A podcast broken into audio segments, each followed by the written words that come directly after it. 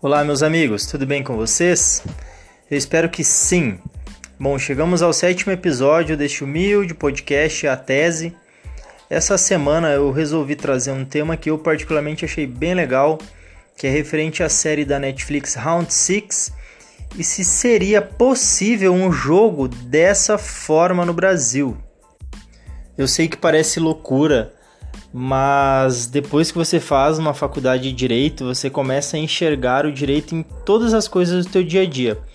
Isso é bem comum mesmo, sabe? E enfim, eu particularmente cada coisa que eu, que eu observo, cada coisa que eu assisto, eu tento enxergar onde que o direito se encaixaria. Mas dito isto, vamos lá então. É, se você é ligado em séries e conteúdos disponibilizados pela Netflix, provavelmente está por dentro do que vem rolando na série Round 6. Mas será mesmo que poderia acontecer na forma como é estipulado na série? Bom, pessoal, acho que todo mundo lembra de um famoso programa de TV Topa Tudo por Dinheiro, onde o mestre da comunicação Silvio Santos distribuía notas de 50 e 100 reais para quem se submetesse a situações engraçadas ou até mesmo vexatórias. Só que na série Round 6 não é bem assim. Bom, como sempre, vamos contextualizar. Round 6 é uma produção sul-coreana disponibilizada pela Netflix, conta a história de algumas pessoas completamente endividadas que em certo momento recebem uma proposta para participar de um suposto jogo, onde caso sobrevivam, receberiam uma grana capaz de quitar suas dívidas e enriquecer até as futuras gerações. Para participar do jogo, as pessoas assinam um termo, onde abrem mão da sua integridade física comprometendo-se a jogar até o final. Somente com o consentimento da maioria o jogo pode ser encerrado. Caso o jogador não complete a brincadeira da maneira correta, será eliminado. Ah, então é eliminado e espera a próxima vez para jogar. Não, não espera, ele é morto. Os jogos são basicamente as brincadeiras infantis sul-coreanas. O que seria a nossa estátua ou mãe da rua? Conforme a região do Brasil acaba mudando o nome das brincadeiras. Beleza, pessoal, resumida a história, vamos lá. Seria possível abrir mão da sua integridade física por um retorno ou uma recompensa financeira?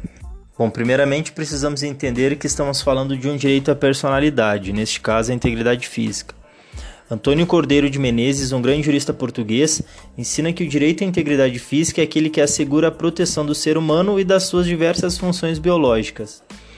No Brasil, os direitos da personalidade estão estipulados na Constituição Federal, no Código Civil e no Código Penal.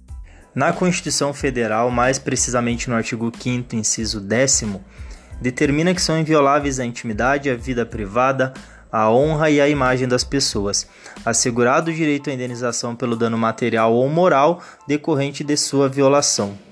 Já no Código Civil, o capítulo 2 refere-se aos direitos da personalidade, sendo que o artigo 13 determina que, salvo por exigência médica, é defeso o ato da disposição do próprio corpo, quando importar diminuição permanente da integridade física ou contrariar os bons costumes. Ou seja, somente por exigência médica podemos abrir mão da nossa integridade física.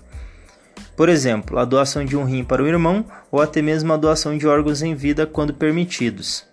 Já no Código Penal, o artigo 129 imputa o crime de lesão corporal e suas modalidades ao agente que cometer, podendo chegar até 12 anos no caso de lesão corporal seguida de morte. É claro que o crime de homicídio do artigo 121 tem uma pena maior, que pode chegar até 30.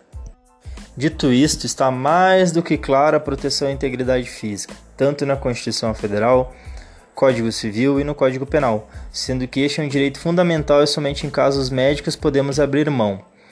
Ou seja, se você está esperando aparecer aí um joguinho nos moldes de Round 6 para pagar suas contas, pode desistir porque isso não será possível.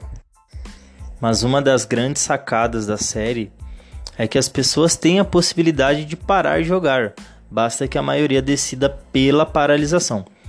Bom, eu não vou ficar dando spoiler se isso acontece ou não, mas eu deixo aqui o seguinte questionamento: se a sua vida está completamente perdida financeiramente, você vive à margem da sociedade, com dívidas, com moradia precária e sem o mínimo necessário para o seu sustento, você abriria a mão do seu bem maior, no caso a sua vida, por uma tentativa de mudar essa situação?